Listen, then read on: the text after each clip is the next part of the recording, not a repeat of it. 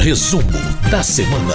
Bom, nós toda sexta-feira no painel eletrônico e para quem nos está ouvindo por podcast, a gente faz um resumo do que aconteceu de mais importante entre as votações do plenário da Câmara dos Deputados. E essa semana foi especialmente rica em votações, especialmente nas áreas de legislação trabalhista e segurança pública. E quem vai falar para a gente sobre esses temas é a editora-chefe da Rádio Câmara, a jornalista Ana Raquel Macedo. Oi, Ana, tudo bem? Tudo bom, Márcia Aquilissardi, como vai? Bom dia, tudo certinho, tudo tranquilo. Com a voz um pouquinho embargada, mas tudo certo. É a emoção. Bom, pois é. Bom, essa semana foi uma semana cheia de votação de medidas provisórias, especialmente para fazer algumas alterações em legislações trabalhistas. Conta para a gente sobre essas MPs, Ana, por favor. Isso mesmo, Márcio. A gente teve aí uma semana de esforço concentrado, com muitas propostas aprovadas pela Câmara, entre elas essas medidas provisórias que você citou. E, e eram medidas provisórias, Márcio, que estavam, que elas estão assim com o prazo bastante próximo do vencimento. E qual que era o grande esforço dos deputados e também dos senadores, porque elas foram aprovadas pela Câmara nessa semana e na mesma semana pelo Senado também, para concluir essa votação, porque a gente está próximo aí do período oficial de início da campanha eleitoral e por isso os parlamentares concentraram as votações, os deputados, nessa semana e é, para poder ficar algumas semanas sem vir a Brasília, justamente para se envolver nesse processo muito importante da democracia, que é a eleição. Mas vamos voltar aqui então à questão das aprovações.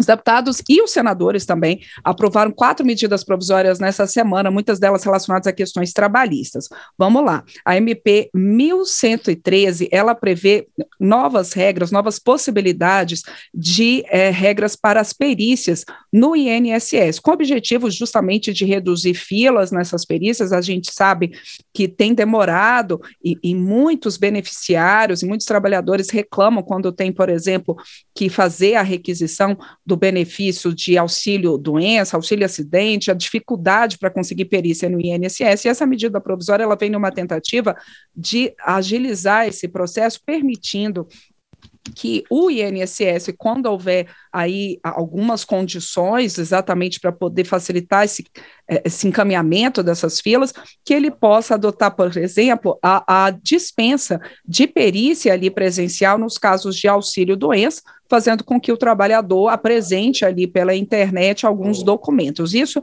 para quem está ouvindo a gente aqui no resumo da semana, a, ainda não está acontecendo, é uma possibilidade pela medida provisória. Em alguns locais, o INSS até já tem colocado uma normatização, né, sinalizando uma normatização nesse sentido, mas essa medida provisória, então, a 1113, aprovada pelos deputados e pelos senadores, permite, então, essa dispensa é, de, a, da perícia ali para a questão do auxílio doença. Ela também permite o pagamento extraordinário para médicos peritos que superem as metas de atendimento e ela também exige a perícia periódica para os casos de auxílio acidente. Outra medida provisória aprovada aqui que tem relação com esse universo do trabalho, das regras trabalhistas, uh, é a medida provisória 1108, que ela prevê, Márcio, regras para o trabalho remoto e também para o pagamento do ticket alimentação.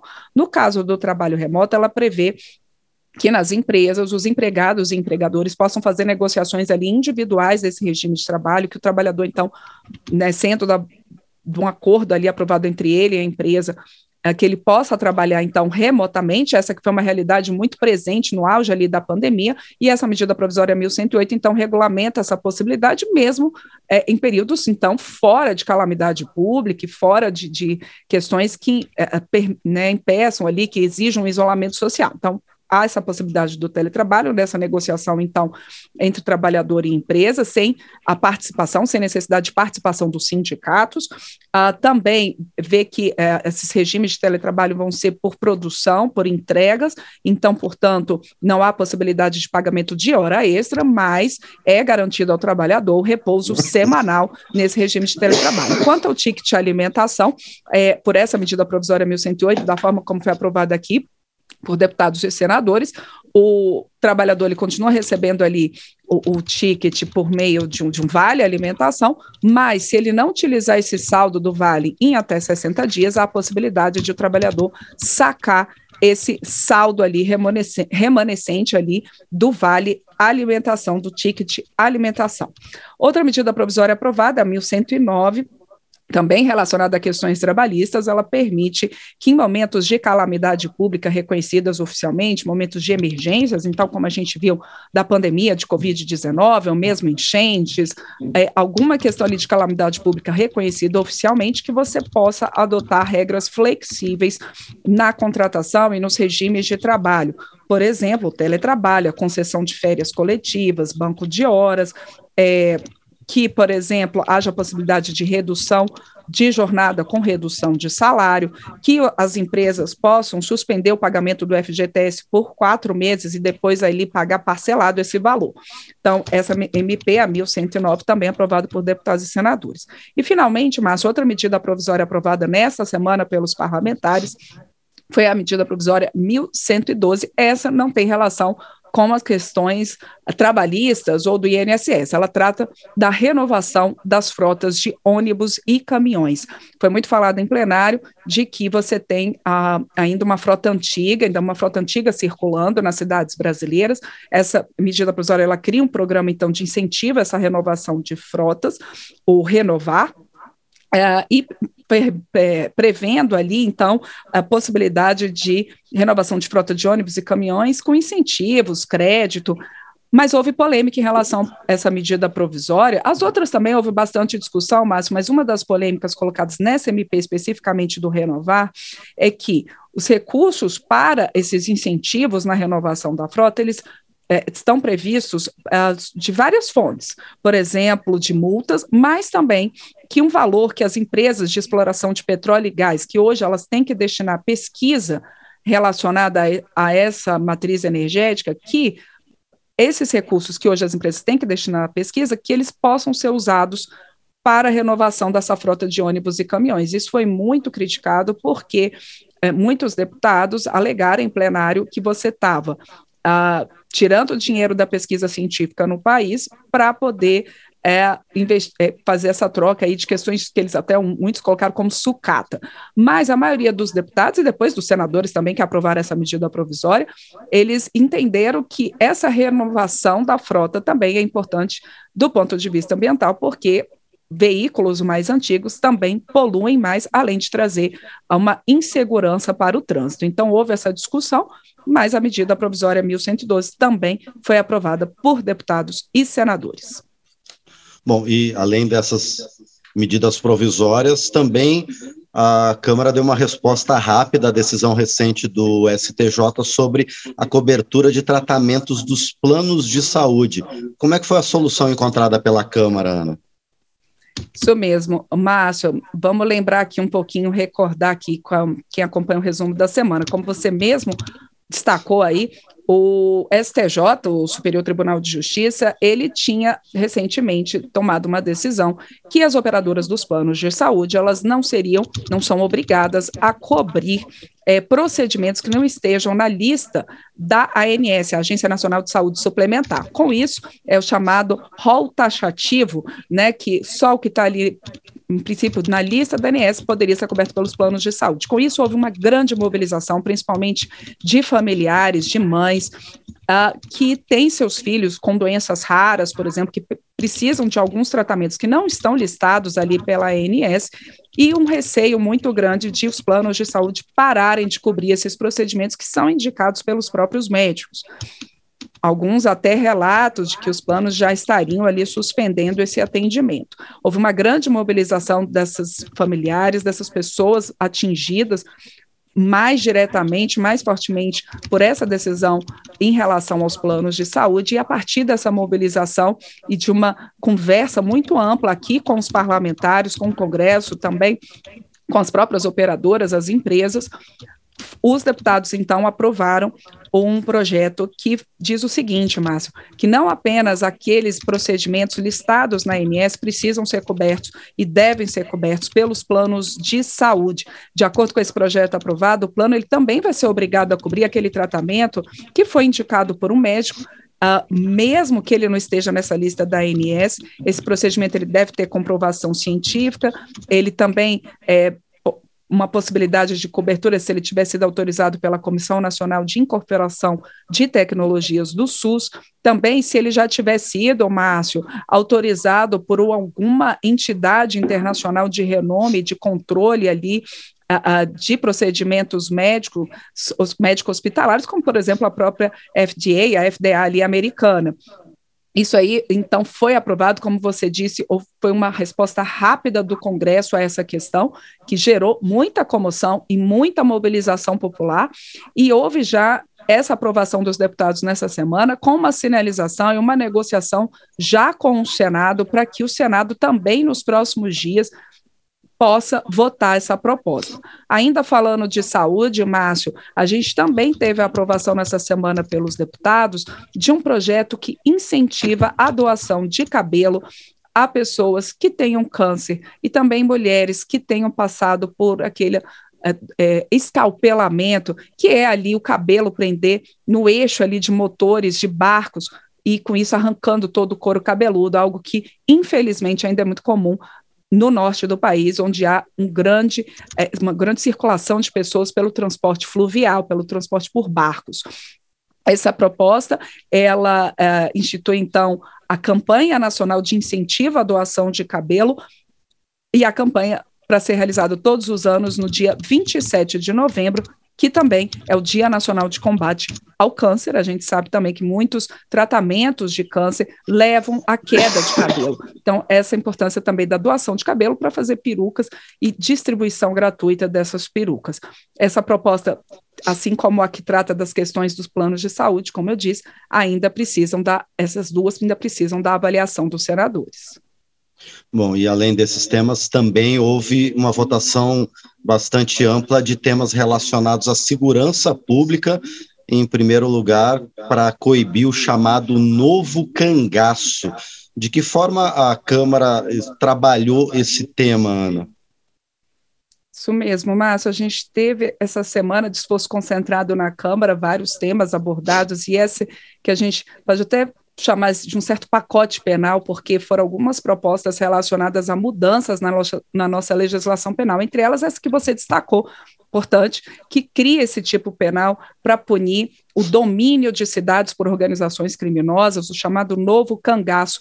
Felizmente, a gente às vezes acompanha pelo noticiário, não é mesmo, Márcio, o domínio de uma cidade ali por um grupo criminoso que chega aterrorizando cidades do interior, por exemplo, para poder é, é, roubar agências bancárias, a, a empresas, e, e aí usam armamento pesado. Então, os deputados aprovaram nessa semana esse projeto que cria esse crime do, do, domínio de cidades e aí com previsão de pena de 15 a 30 anos. Ele também foi aprovada uma proposta, Márcio, que acaba com a saída temporária de presos ali durante datas específicas, como Dia das Mães, a, a, é, Dia das, dos Pais, Natal, né? E houve muita discussão em relação a essa questão, mas a maioria dos deputados entendeu que era preciso acabar com essa possibilidade da saída temporária de presos durante algumas datas específicas, alegando que e apontando dados que muitas vezes alguns desses presos que saem nesses dias acabam cometendo crimes novamente durante o saidão.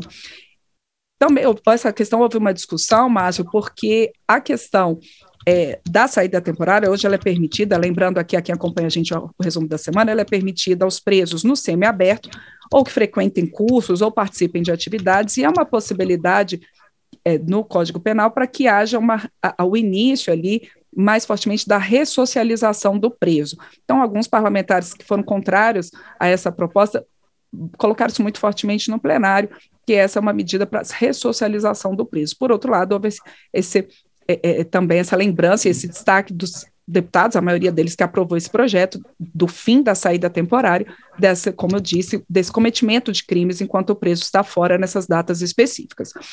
A gente ainda tem também a aprovação nessa semana do, de um projeto que aumenta a pena para furto e roubo realizados em situações de calamidade reconhecidas pelas autoridades públicas, aumentando a pena para o furto, é, duplica a pena de furto nesses, nesse, é, é, nesses momentos de calamidade pública e aumenta em dois terços a pena por roubo em calamidade pública. E, por fim, os deputados também aprovaram um projeto que é, coíbe mais fortemente é, os golpes pela internet, Márcio, as fraudes no comércio, estelionato nesse caso. Então, por exemplo, ali usar a, a, da proximidade com uma pessoa para cometer uma fraude e fazer com que ela transfira recursos para uma pessoa, transfira é, dinheiro para uma pessoa, ou também, por exemplo, uma pessoa idosa ser ludibriada, enganada para poder fazer é, é, essas transferências ou sacar dinheiro.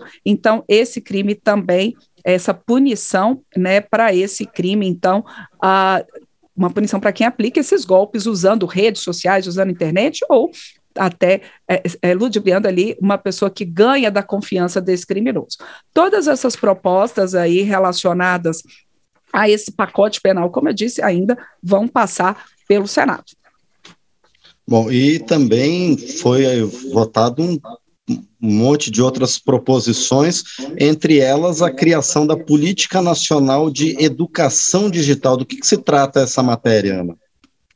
Exato, Márcio. Essa Política Nacional de Educação Digital é, é um, uma proposta que já vinha sendo debatida aqui pelos deputados, importante porque nesse momento que a gente viu tão fortemente a necessidade de você ter uma democratização do acesso à computação, à internet, à programação, a recursos digitais e a desigualdade que ainda existe no país em relação a essas questões. Então, a Política Nacional de Educação Digital ela vem nesse sentido, vem para determinar o ensino de computação, programação, robótica, outras competências digitais em todos os níveis de escolaridade.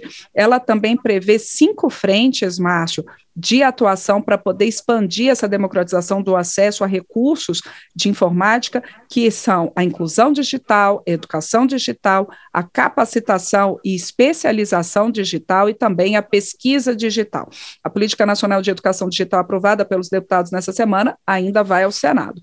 Outra proposta aprovada pelos deputados que também gera muito interesse de quem está ali acompanhando, batalhando por uma vaga no serviço público, por concurso.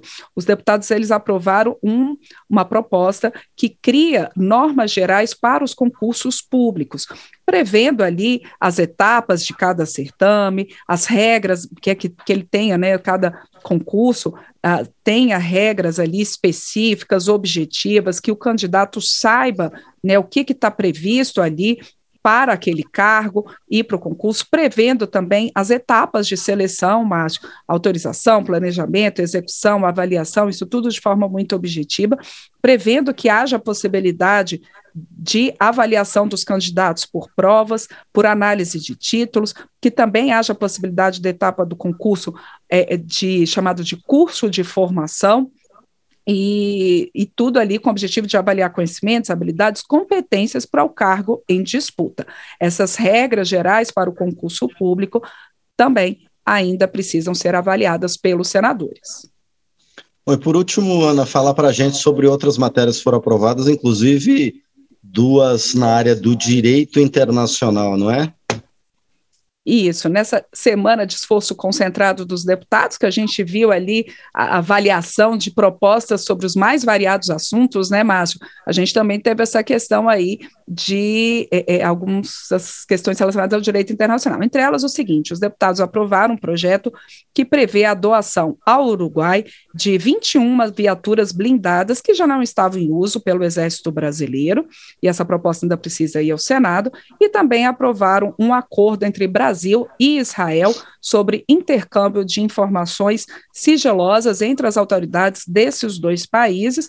É, também isso precisa, né, esses acordos internacionais, a gente sempre lembra aqui no resumo da semana, eles precisam da autorização do Congresso, da aprovação do Congresso, é, antes da sua ratificação. Né? O governo assina, mas tem que mandar uma mensagem aqui para o Congresso aprovar esses acordos, e isso que foi feito no caso desse acordo entre Brasil e Israel na troca de informações sigilosas entre autoridades dos dois países, uma proposta que ainda precisa também da avaliação dos senadores. E uma proposta interna, passando aqui rapidamente, Márcio, como eu disse, essa semana de esforço concentrado para que os parlamentares possam participar do processo eleitoral, é, que é um importante processo para a democracia. E aí, os deputados votaram essa semana uma mudança no regimento interno aqui da casa, né, das regras internas da casa, que trata as regras que tratam do arquivamento de propostas. O que acontece quando acaba uma legislatura, um mandato de um deputado, aqueles, aqueles projetos, mas que não caminharam, não foram aprovados por nenhuma comissão, eles são arquivados né, é, eles acabam arquivados, se não forem aprovados. E aí essa proposta prevê o seguinte: caso esse deputado autor do projeto tenha sido reeleito para a Câmara dos Deputados, essa proposta automaticamente ela é, é desarquivada, ela volta né, tem a sua, a, a, sua tramitação renovada, porque hoje em dia tem que haver ali um pedido formal para que o parlamentar reeleito né, ele volte a ter a tramitação do seu projeto. E aí, nesse caso, se ele for reeleito, então, por essa proposta, é, que já foi, inclusive, é, é promulgada, já está fazendo parte do regimento interno da Câmara, essas propostas serão, então, automaticamente renovadas. Muito bem, esses foram os assuntos, então, debatidos e aprovados pelo plenário da Câmara dos Deputados ao longo desta semana. Ana Raquel Macedo, mais uma vez, obrigado e a gente se vê na próxima semana. Até mais. Isso aí, Márcio. Lembrando aqui que nessa semana de esforço concentrado por conta das eleições, os deputados eles voltam a se reunir agora em sessão aqui da Câmara apenas no dia 29 de agosto, na semana de 29 de agosto, exatamente porque está ali o prazo final de registro de candidaturas e o início, propriamente dito, da campanha nas ruas. Então, os deputados vão ficar muito envolvidos aí com a campanha eleitoral. Próxima sessão da Câmara, então, dia 29 de agosto. Agradeço a quem acompanha a gente aqui no resumo da semana, como as nossas rádios da eh, nossas rádios parceiras e também da rede legislativa de rádio. Quem acompanha podcast na rede legislativa de rádio, a gente tem, Márcio, acompanhando aqui com a gente o resumo da semana, a Rádio Câmara de Capelinha, em Minas Gerais. Muito bem. Mais uma vez, então, obrigado, Ana Raquel Macedo, pelo resumo da semana.